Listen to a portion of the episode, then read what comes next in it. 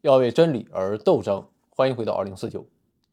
过去两期节目对太平天国运动发生之前的中国社会啊进行了一个总体性的描述啊，简单说就是问题很多，但是因为满清对士大夫的压制，我国传统的制度修复能力不灵，而随着问题的积压和升级啊，最后到底是出事儿。最先出事的是在广东，标志性事件就是在1843年，广东花县人洪秀全创立了拜上帝教。鸦片战争之后啊，传教士再次进入中国，在这些传教士里，影响最大的当属那些新教传教士。啊，究其原因，还是要追溯到宗教改革。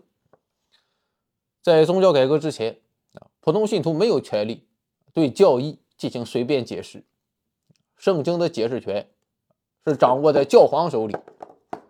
但是新教那就无所谓，它虽然是从天主教分离出去的，但却有着很强的可塑性。啊，每个人都可以按照自己的理解去读圣经，这不就妥了吗？只要你有想法。胡编乱造一套啊，自己的关于圣经的解释啊，完全可以拉帮结派。往小了说啊，谋点利益啊；往大了说，可以举大计。以上这些因素啊，新教、鸦片战争、广东啊，算是历史的进程啊。当然，不能只看历史的进程啊，还要靠自我奋斗啊。再看一下拜上帝教的。灵魂人物洪秀全。洪秀全出生在广东花县，也就是今天的广州市花都区。出身是个农民，啊，但洪秀全这哥们儿啊，非常希望出人头地。当时那个年代啊，也没有别的出路，就是读书考试。洪秀全的天分啊，还算是不错，十三岁就参加了县试，而且名列前茅。啊但他是出道即巅峰，县试之后是府试，洪秀全就卡在府试这里，啊，死活他妈过不去，所以他其实啥也不是，啊，连个秀才都没混上。其实当时的中国和今天也很像，啊，每个省都有固定的指标，啊，以洪秀全的水平，要是在落后地区，啊，可能早就当上了秀才，甚至是举人。但岭南地区的广东啊，文化还是比较繁盛啊，洪秀全并没有优势。当然，不管怎么样啊，秀全好歹是个读书人啊，所以他就一边种地，一边读书，一边教书。农忙的时候啊，学生就放假啊；农闲的时候，就在自己家的堂屋里招几个学生，赚取微薄的束修。归根结底，他还是一个农民。但是前面讲到，洪秀全这个人啊，虽然没有大的才学啊，但却胸怀大志啊，就想搞一个大新闻。所以一直以来啊，他都是非常沮丧啊，感叹时运不济，命途多舛，风唐易老，雷广难逢，千里马常有，而伯乐不常有。终于有一天啊，一个人的出现。彻底改变了他的人生。此人是我国第一个华人牧师，啊，名叫梁发。啊，梁发就送给洪秀全一本小册子，名为《劝世良言》。这本书到底讲了什么？其实就是梁发啊，用半通不通、半白半文的汉语，再加上一些广东话，啊，阐释了一些旧约的故事。但阐释的那是相当荒唐。比如说，梁发认定撒旦就是蛇，啊，蛇就是撒旦。虽然说新教允许教徒对圣经进行解释，啊，但是梁发的解释啊，完全就是胡编乱造。真实情况是啊，所谓的蛇啊，只是撒旦在诱惑亚当和夏娃时所显现的一种存在状态。但是良法却直接把蛇和撒旦画上了等号。这种解释也对洪秀洪秀全产生了很大的影响。后来的洪秀全对蛇非常痛恨，啊，对龙也痛恨，啊，因为龙长得和蛇很像。这都哪跟哪？确实，良言啊，本来就是良法胡编乱造啊，但就是这样一本小册子啊，号称直接导致洪秀全创教的小册子啊，其实他也没咋看。得到确实良言之后啊，洪秀全回到家就生了一场大病啊，病好了之后，简单看了几眼啊，算是了解了一个中心思想。就说主宰世界的是上帝，跟着上帝混啊，咱都能得好。后来洪秀全就接连生病啥也不干啊，就是在家睡觉。有道是日有所思，夜有所梦。我估计这个故事啊，应该是真。说洪秀全病好了之后，就到处宣扬啊，自己梦到上帝。再结合咱们传统文化中托梦的说法，这不就是说我洪秀全不是一般人吗？于是他就准备皈依基督教。啊，当时要想成为一个基督徒啊，其实还挺严格。首先你要信教，啊，还要系统的学习教义。洪秀全就找了一个美国传教士当老师，叫。罗孝全学习之后啊，要向教会提出受洗请求，然后教会再考察你几个月，啊，最后进行洗礼，啊，这才算是正式入教。洪秀全是很有信心啊，因为当时中国的教徒啊，大部分都是良发那种人啊，书他都读不明白啊，更多的人啊根本就不认字儿。想我洪秀全，啊，好歹是一个读书人，还考过试，我这种人当了教徒，那么就是典型的重点培养的人才吗？但万万没想到，罗孝全认为洪秀全这个人思维跳脱，很不安分，啊，所以就拒绝给他施礼。这下洪秀全这是火了，考试他妈考不上，教书不挣钱。现在你弄个破教会，也不让我进，哥们儿，我还不进，索性我自己创一个教。看起来有点荒唐啊，但其实纵观历史，我国民间一直存在着秘密宗教啊，或者是类似教会的扯淡组织。往远了说，有白莲教啊；往近了看，有上世纪八九十年代的。各种气功啊，以至于今天的功夫大师啊、书法大师、美术大师，虽然打的旗号它不一样啊，但归根结底没有本质区别啊。就是说我提出一套啊狗屁理论啊，或者是号称在某一领域有着极高的造诣啊，然后拉一群小弟当托啊，别的不干啊，就是吹。你别管吹的有多离谱啊。傻子啊，还不有的是吗？有句话这么讲哪怕全世界都与你为敌，也总有一个人会是你的信徒。有信徒就有利益总有二百五上门送钱啊。哪怕这个二百五发现啊有点蹊跷，内心动摇了啊，托儿也会告诉你，那是你还没有入门啊，没有领会本组织的深不可测。如果这样的组织进一步发展，它其实，在某种程度上啊，就会脱离本来的面貌，啊，更多的成为了一个利益集团，就像传销组织一样，啊，也就是说，组织本身就是目的。当然，你也不能搞得太大，人是政治动物，搞得大了，就不可避免的成为政治组织。那就另有说法了。其实洪秀全干的啊，也是这种事儿。我自己当个教主啊，忽悠几个人啊，算几个人，短期内谋取一点小利益，要是干得好了，开山立派，成为一代宗师也不是不可能。当然说着简单啊，真要想做到这一点，他并不容易啊。拜上帝教一成立，洪秀全就遇到了大问题，这就是传教，他没人信他。为什么不信啊？这就要提到咱们之前讲过的地域矛盾。洪秀全是一个客家人啊，所谓的客家人啊，就是外来人。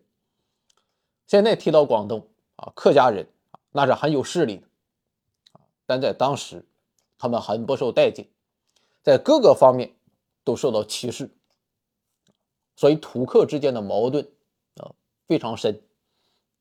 经常发生械斗，啊，甚至还出现过跨省械斗，啊，咱就听过跨省抓捕，啊，你听过跨省械斗吗？啊，那你想想，作为一个客家人，啊，洪秀全传教，当地人能信吗？其实，在我们这一代人的认知里，啊，关于洪秀全的评价发生过大反转，在中学历史课上。洪秀全啊，那绝对是大人物，那是货真价实的农民起义领袖，和陈胜吴广啊、黄巢李自成平起平坐。可到了后来随着我们了解的越来越多啊，洪秀全和他的太平天国运动啊，仿佛成了一个笑话啊。今天我抛开他的外在影响不谈，就看洪秀全本人。我觉得我是没有资格嘲笑人家，啊，这哥们绝对算是一个人物。用今天的话讲，啊，洪秀全非常敢于跳出自己的舒适圈。读书我读不下去，哥们儿创教，在广东传教传不下去，洪秀全一不做二不休，干脆离开广东。就这种魄力，几个人有。于是他就带着自己的死党冯云山去到了广西桂平山区，也就是今天广西贵港桂平市一带。为什么选择广西啊？主要还是因为当时啊，广西的老表们啊太穷了，穷就意味着好忽悠。当然，在广西，洪秀全也面对同样的问题。啊，你在广东是客家人啊？难道去了广西就翻身农奴把歌唱了吗？啊，你不还是客家人？所以到了广西之后，传教还是很不顺利啊。再加上广西的条件啊确实艰苦，洪秀全一度萌生了退意啊，想要回到广东啊继续种地教书。但事情往往就是这样，你起了一个头。再想完全掌控，那就难了啊！哥几个跟着你千里迢迢从广东来到广西，现在你说不干就不干，玩呢？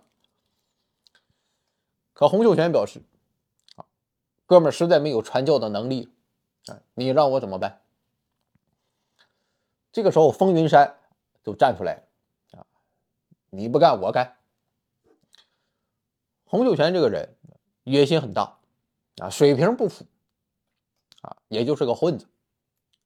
但冯云山确实有能力，更有组织才干。通过他的宣传，桂平当地很多底层老百姓都加入了拜上帝教，成为了洪秀全的教徒。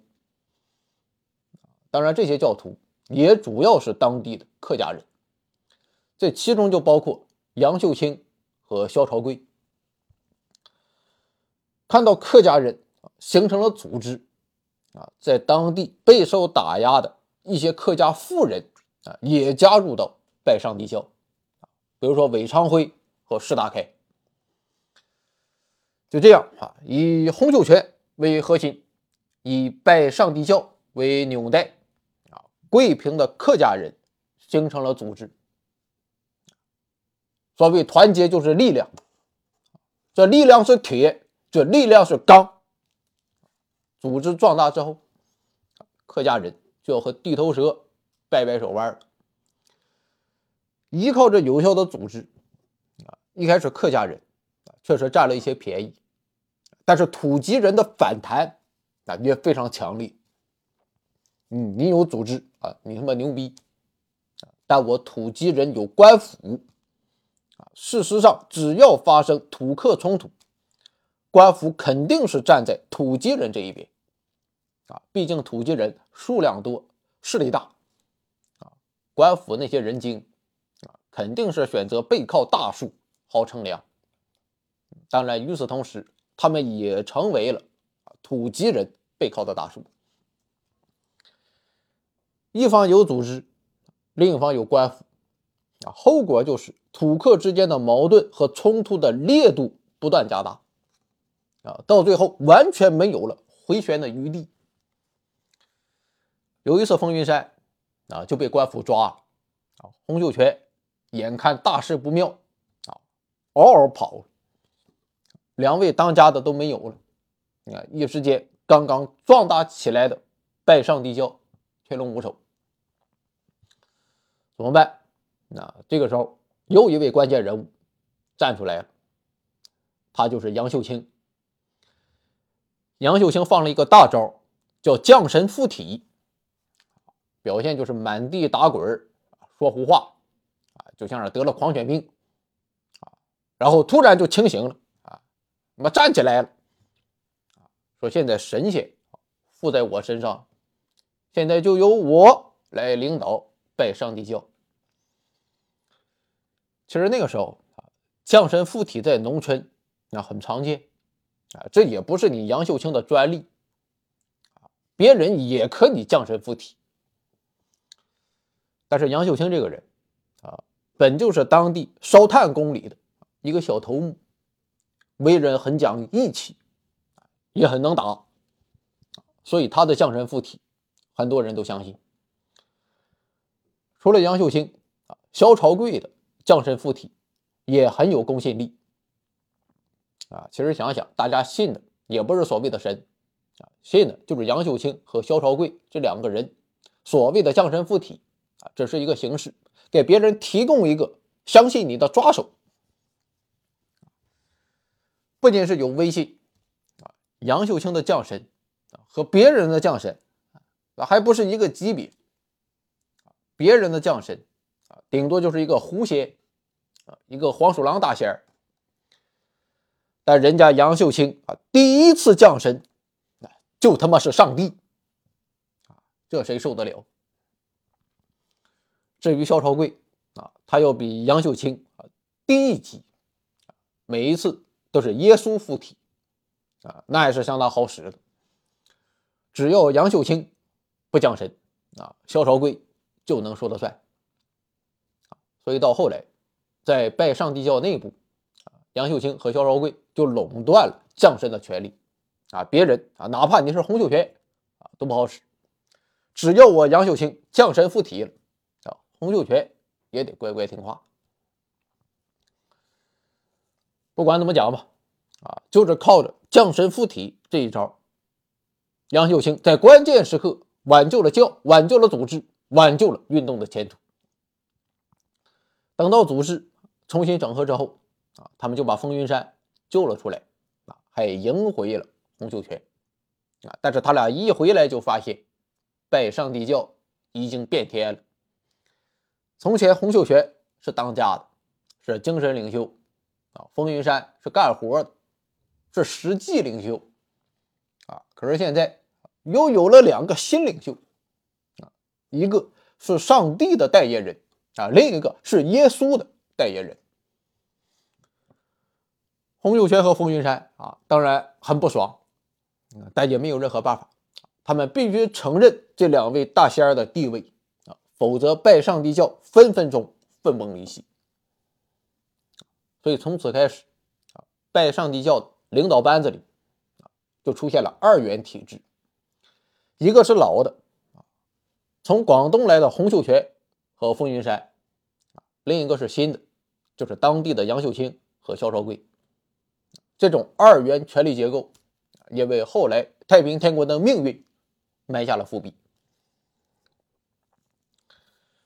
当然，不管怎么折腾，啊，土客之间的矛盾它依然存在，而且现在有了降神附体这个利器，拜上帝教愈发壮大，土客之间的矛盾逐渐激化。到这个时候，可以说洪秀全已经完全失去了对组织的掌控，他一开始根本不想造反，就是想干点事业，说破天了，搞点名。搞点利啊，正路我走不通啊，弄一点歪门邪道，游走在灰色地带。当年那些气功大师，他也是如此啊，大部分都是体制内不得志啊，或者就是进不去体制内啊，那我干脆练气功，弯道超车。历史在变化，人性没有多大的变化，千百年来都是这样。但你小打小闹还好，啊，一旦说信众啊，或是追随者，达到了一定的程度，并卷入到当地的政治斗争中，那就由不得你了。就说拜上帝教，你和当地官府发生问题，对于官府来讲，常规手段他弄不了你啊，那就就要动用暴力机器。那么一步步的啊，洪秀全不反也得反。就这样，在一八五一年，太平天国运动正式爆发。请看下集。